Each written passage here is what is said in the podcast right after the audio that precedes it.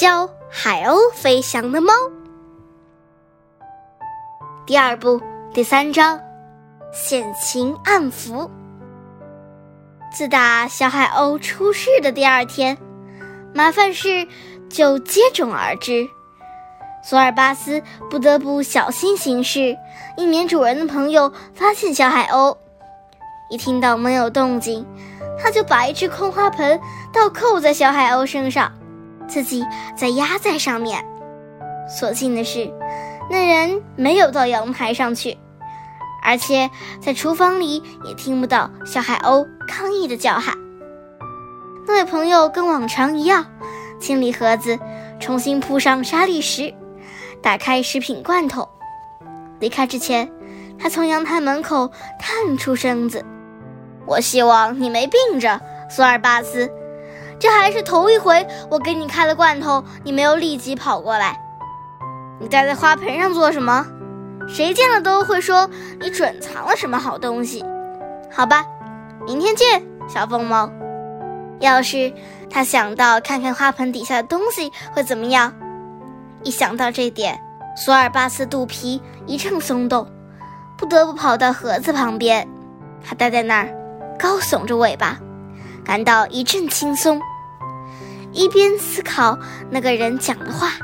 小疯猫，他就是这么称呼他的。小疯猫，也许他言之有理。最实际的做法，应该是让他看看小海鸥。那人一定会以为索尔巴斯的图谋不外乎吃了小海鸥，他会因此将小海鸥带走，将它养大。可他却把它藏在花盆下面。它是只疯猫吗？不，它绝不是只疯猫。索尔巴斯对港口猫的荣誉法典始终恪守不渝。既然他曾答应奄奄一息的海鸥妈妈要教小海鸥学飞翔，那么他一定要做到。他尚不知道该怎么去实施他的承诺，但他会去做的。索尔巴斯小心翼翼地盖好自己拉的粪便。此时，他听到了小海鸥惊恐万分的叫喊，于是立刻赶回阳台。眼前的一幕让他的血液顿时凝固了。两只无赖猫正站在小海鸥面前，尾巴兴奋摇来晃去。其中一只用爪子揪着雏鸥的尾部，将它吊在空中。所幸的是，它们背朝着索尔巴斯，没有发觉他的到来。索尔巴斯全身的肌肉不由得绷得紧紧的。谁料到今天咱们会白捡一顿丰盛的早餐？老兄，还是嫩了点，可看上去似乎味道不赖。其中一只说：“妈咪，救命啊！”小海鸥喊了起来：“我最爱吃鸟翅膀，这只翅膀小了点儿，不过大腿看上去倒还肉嘟嘟的。”另一只猫强调说。索尔巴斯一跃而起，在半空中伸出前爪的十根指头，朝两个无赖猫中间扑了过去，一把攥住它们脑袋就往地下按。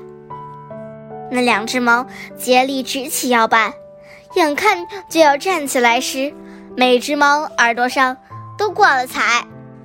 妈咪，它们要吃我！小海鸥大叫：“我们要吃您的孩子！”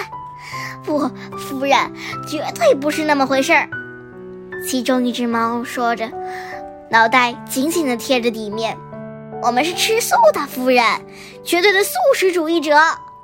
另一只猫也帮腔附和：“我可不是什么夫人，蠢货。”索尔巴斯拎起他俩的耳朵，让他们瞧瞧自己是谁。一认出他，两个无赖猫不由浑身汗毛直竖。您的孩子长得真漂亮，老兄，他准会成为一只了不起的猫。其中一只说道：“这大老远就能看出来，真是只英俊的小猫。”另一只语气肯定地说：“它不是猫，它是只小海鸥，蠢货！我常常跟我这位哥们讲，也应该生个海鸥宝宝，对不对？老兄，其中一只大声宣称。索尔巴斯决定就此了结这场闹剧，可是得用爪子给那两个白痴留下点记忆才行。他猛地收起前爪，撕下他们一人一只耳朵。那两只猫痛得嗷嗷直叫，顷刻间逃之夭夭。我有个勇敢的妈咪，小海鸥说。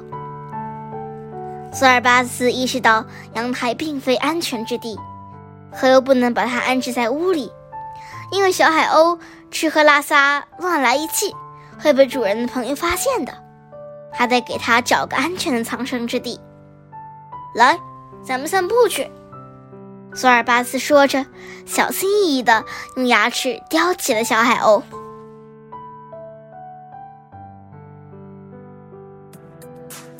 今天就讲到这里啦，希望大家继续聆听家宝讲故事哦。